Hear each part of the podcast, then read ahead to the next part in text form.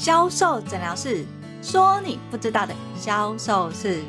你现在收听的是第八十九集的销售诊疗室，我是 Angel 老师，你的销售诊疗师。在销售过程的时候，你是不是会发现同行说了哪一句话，同行提出了什么样的优势，在市场就这么大。眼看着自己的客人就要被抢走的时候，你要怎么做才可以抢回你的客人呢？在销售现场的时候，我们常看到的销售盲点，销售人员会忙着去攻击同行的商品。有时候问题不出在同行，而是自家的商品。就像是保养品，每年都会有再版更新，客人都会问说：“那这一款保养品跟原本的保养品有什么不一样？”的时候，销售人员就会开始拼命的说这个新版本的保养品有多好、有多棒，甚至于呢，会去说原来的保养品的缺点是什么。如果你遇到这样的一个销售模式的时候，表示你已经踏入了销售盲点，攻击同行或是攻击自家商品。可是，老师，我要怎么样才可以说服客人买我们家的东西，不要买同行的？或者是我的新品确实是比我原来的旧品好啊？我又要怎么样跟客人说明呢？如果你想知道不要踩到销售盲点，攻击自家人跟同行，知道怎么样可以留住客人跟你买的话，就来听我们今天的销售诊疗室吧。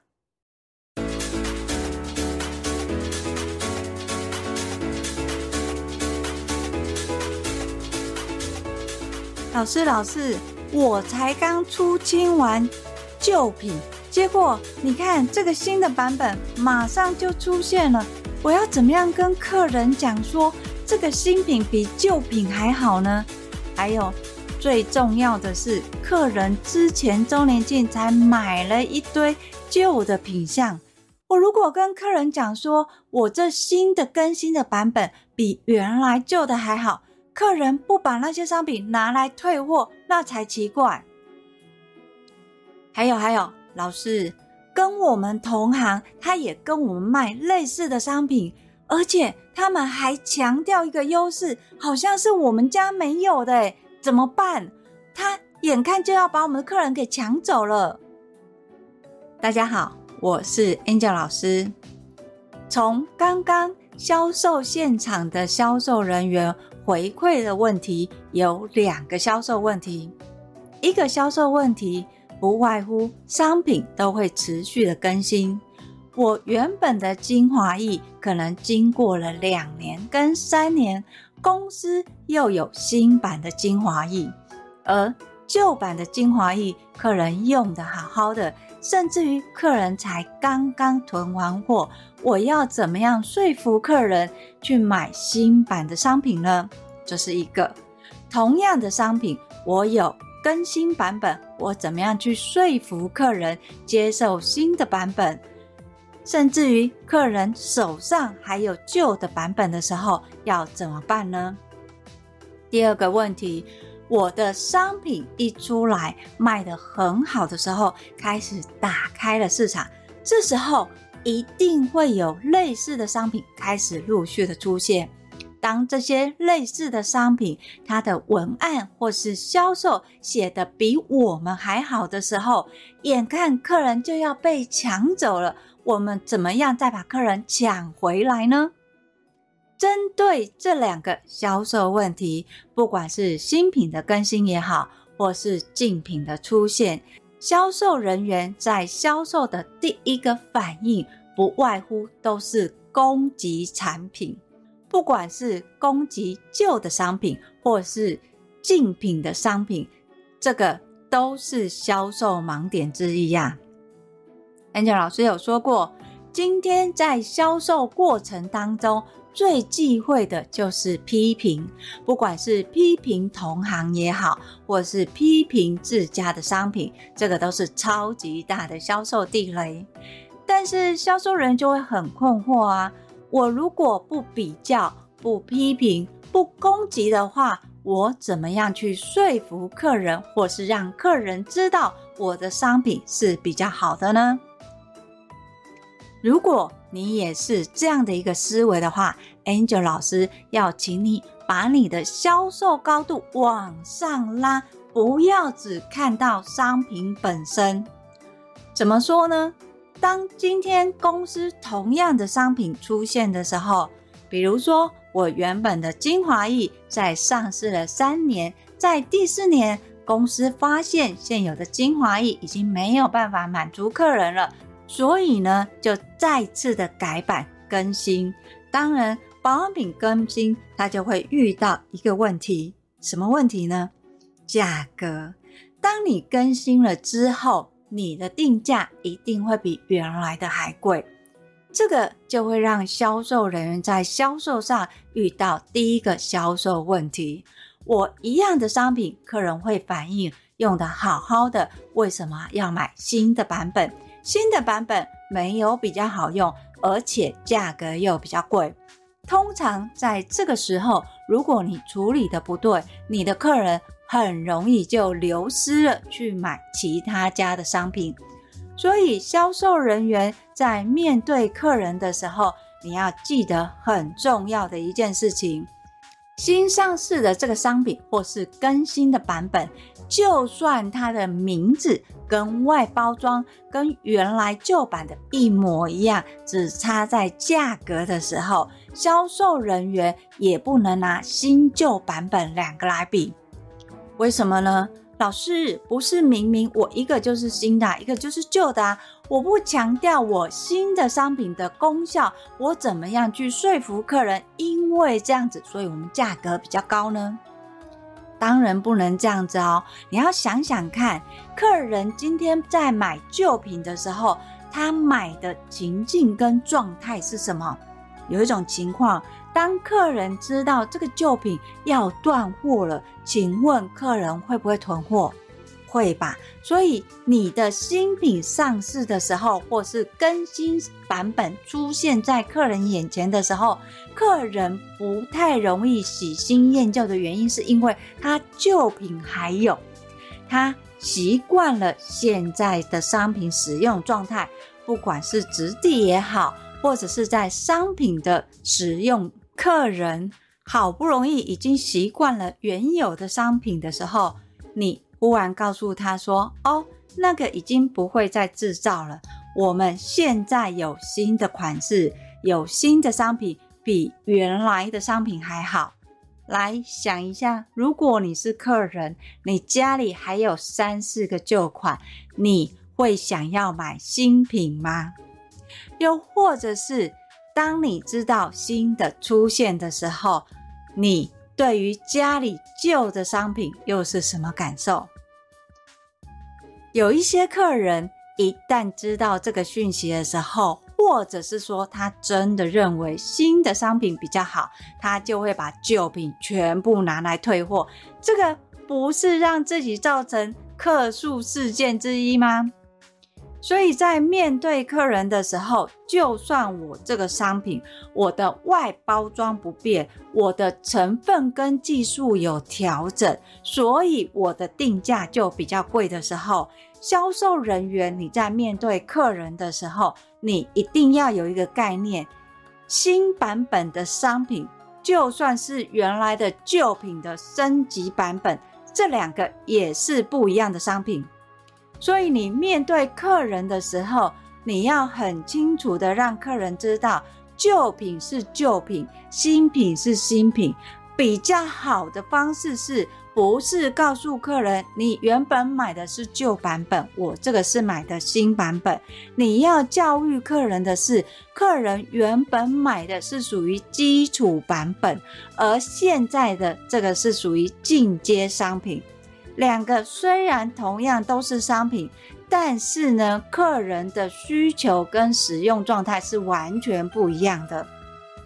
像是我原本的旧品，主要的功能在保养品，有可能是一个基础的保湿，把你原本你的皮肤最基础的功能养护好了之后，你的皮肤就会显得健康跟漂亮。但是呢，随着我们皮肤的肤龄跟变化，还有外在环境的演变。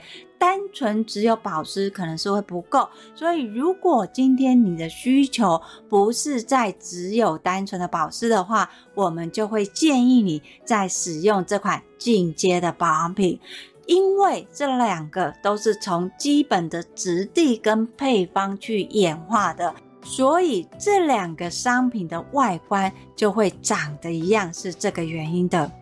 销售人员或是行销人员，你要清楚的让客人知道，不是新品比较好，所以它的定价比较贵。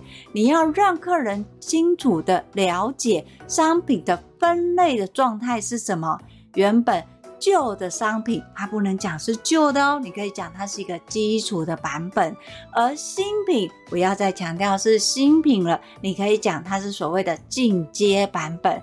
在基础跟进阶这两个各有优势，全看消费者使用的状态跟习惯是什么。换言之，如果你的客人今天已经有使用过基础的商品，在基础的商品用完之后，是不是可以进阶到进阶商品这一个区块？所以商品的衔接是不是很理所当然？但是你会想啊，老师，那如果客人已经有买旧品，我又要客人买新品的话，那我要怎么样连接跟运用呢？Angel 老师还是老话一句，第一个不要贪心，请你先去盘点客人现在商品的使用状况，去帮他做商品的搭配建议，而不要为了销售而销售。如果客人手边在上一代的商品已经快用完的时候，要去接新的商品，比如说。客人手边就剩这么一瓶，你可以建议客人再买一个进阶的搭配的，早晚使用，这个是可以的。但是千万不要教你的客人再囤货了。好了，新旧品这个自己人打自己人的概念，相信大家都有了吧？我原有的商品我已经停货了，我有一个新的版本出来，你不要再强调我原来的商品叫做旧商品，我这个是新的商品，因为它是新的成分跟技术更好，所以相对的价格更贵。不要再说这个销售盲点了，你这个销售行为会让客人觉得，万一客人家里还有很多旧的商品怎么办？你要他全部拿来退货吗？我想应该不是嘛。所以在面对客人，你今天有新的商品出来，就算是不同的代别，一个是第一代，一个是第二代，你都要去教育客人，这两个是不一样的商品，一个是属于基础版本，一个是属于进阶的版本。当客人认定这两个商品是不一样的时候，他才会去正视价格问题。当然，有人会说，老师说都是这么说，但是客人还是看价格啊，客人还是会觉得你的新品包装就是没有变啊，但是它价格就是贵了，有的甚至贵到三分之一耶，这要怎么推呢？你要把你的商品想象成什么？你在销售的时候，我们是不是会有低、中、高三个品项？所以，如果是价格问题的话，你就要把价值放大。而怎么样把价值放大呢？就要善用你的专业。那如果不知道怎么样善用专业来，回去把你的销售咨询跟销售流程再把它复习一次。好，除了我们原本在讲的新品跟旧品的这个问题之外，还有一个就是大家很害怕的，我有一个新的商品出来，我好不容易打开了这个市场，这个商品。在我刚开始上市的时候，可能很多客人都搞不清楚。但是呢，开始客人觉得，诶，这个商品好像真的不错，这个商品好像真的可以尝试。慢慢的开始有市场了，有客人的时候，那么我们要怎么样让客人增加我们的粘着度呢？因为在这时候，你会发现，当你的市场打开的时候，就会开始出现类似的商品来跟你抢客人了。尤其如果类似的商品，它已经有你们打开市场的经验，它会去抓你们商品的缺点，去放大它商品的优点。那这个时候，难道我们就等着挨打吗？还是我们就眼睁睁看我们的客人被人家抢走吗？还记得 Angel 老师有说，在销售过程当中，你的客人是怎么来的？我想这两种客人嘛，一种是买过的客人，一种是没有买过的客人。你在短期之内要让你的业绩成长，最快的方式就是去找买过的客人。买过的客人有可能不是买你们家的，但是他是买同行的。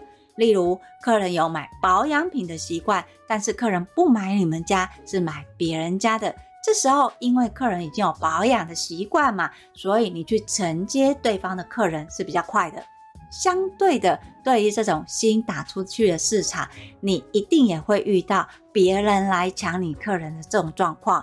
有时候比较吃亏的是，因为你刚开始下这个市场，你根本就不清楚什么是客人要听的。什么是客人想要的？所以在刚开始出去的销售讯息有可能是不完整的。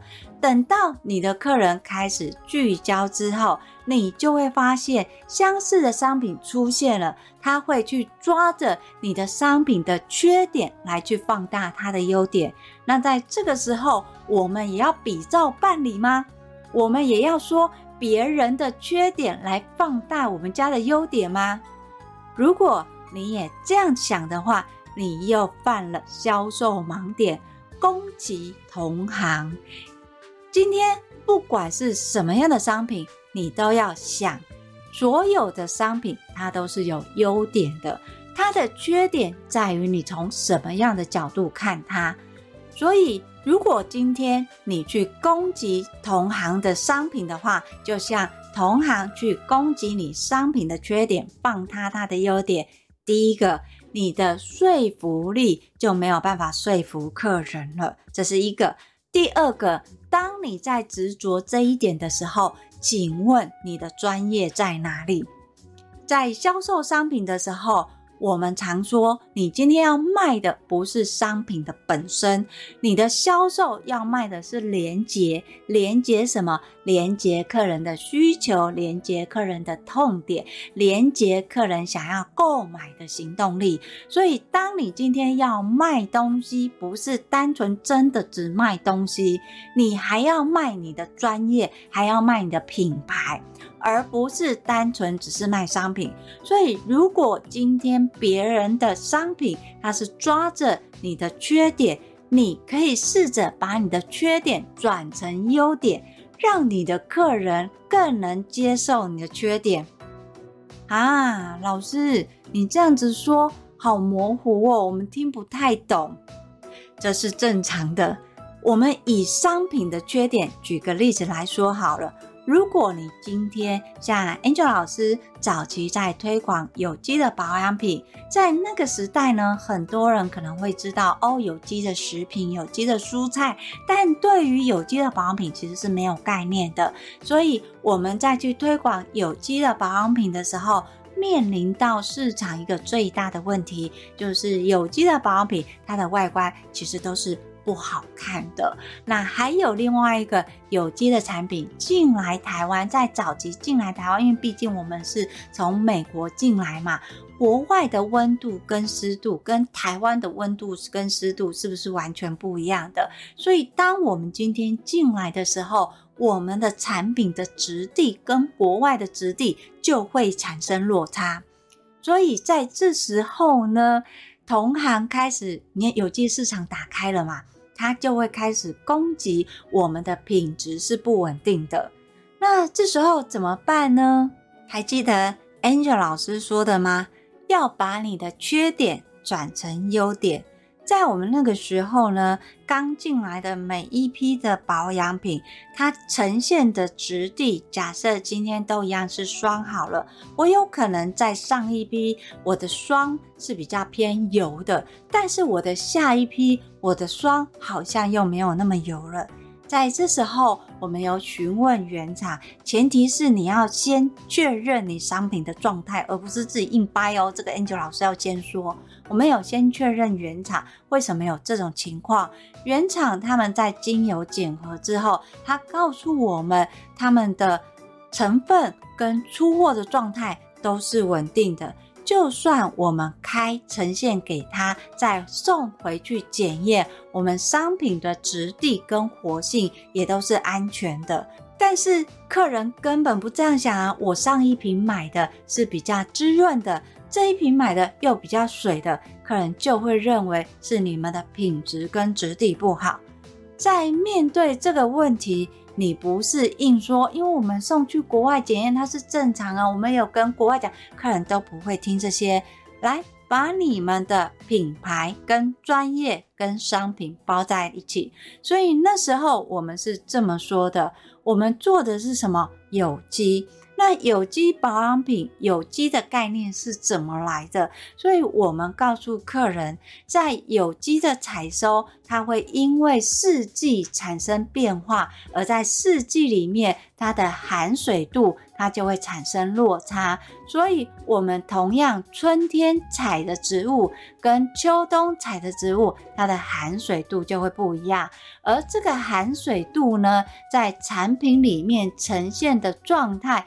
也会因为你使用的环境的温度跟湿度产生质地上的差异，所以我们告诉客人说，今天因为它是属于所谓的有机，那在有机里面，我们讲究的是原料的萃取跟制造，也因为原料萃取制造上它的含水度会有所落差，所以相对的来到台湾。台湾又比较潮湿的一个环境，相对的，你看到的质地跟使用状态也会有所不同。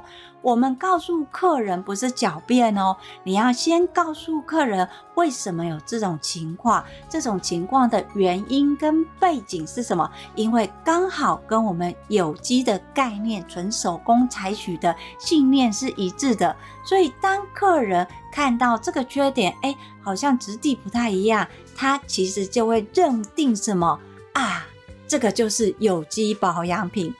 当然，随着时代跟机器的进步，现在的这种情况已经没有了。在那时候，它确实是我们产品的一大危机，因为客人会觉得我这一批用都是什么比较偏水状的。所以你这一批要全部销毁吗？那个成本是很可观哦。所以最好的方式，先确认商品有没有问题，找出问题跟原因之后，提出一个合理的说法。而这说法不是狡辩哦，必须要跟你的品牌跟专业连着在一起。还有最重要的是，你要教你的客人怎么样解决这个问题。这个质地。比较滋润，这个质地比较清爽，它使用上要注意什么？当你告诉你的客人这个缺点的原因是什么，他无形当中就会变成优点了。所以我们有遇过客人告诉我们说，他比较喜欢那个瑕疵的状态，就是含水度比较高，虽然霜没有那么的滋润，但是他很喜欢那种触感。所以这也是我们在说。当今天别人来攻击我们缺点的时候，不是急着狡辩，也不是马上再把别人的缺点，我们再把它攻击变成我们商品的优点，不是。你要让客人知道问题与原因是什么。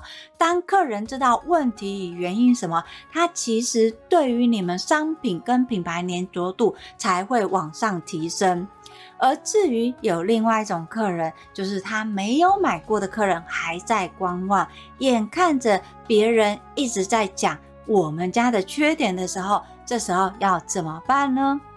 还是老话一句，你商品卖的是什么？商品卖的是专业品牌嘛，不是单纯只有商品，尤其是跟客人的连结度。所以你要先思考。你要跟客人互动的是品牌连接还是专业连接？如果今天客人没有买过我们家的东西，他也没有买过同行的东西，你要进行的是专业教育，从专业里面去跟客人连接。当客人知道他的问题原来是什么样的时候，他才会去寻求解答。同样要找解答，你在专业里面就要置入什么品牌销售。有品牌销售之后，最后才是连接到商品销售。所以要记得哦，你要先去思考，你要面对的客人是什么样的客人，由客人的属性跟状态，再去跟客人产生专业的连接。或是品牌的连接，最后才是商品的连接。只要有这三个元素，你的客人会专注在他的问题，而不是别人说我们家有什么缺点，或是别人有什么我们家没有。因为对客人来说，十大功能，他如果只要一个功能的话，你的功能再多，对他来讲也没有用。举个例子来说。如果你的客人买手机的目的是要拍照，要能修图，你这个手机的功能再好，但是就是不能拍照，或是没有修图软体，你的客人会想买吗？应该是不会嘛。所以在面对客人跟客人产生的，在跟客人产生连接的时候，先抓住客人需求的关键，从需求的关键，你开始思考，你要从专业还是从品牌，最后才是带到商品。一开始绝对不是只卖商品，销售要卖的是连接，跟客人要对你产生行动。最后，Angel 老师再次叮咛。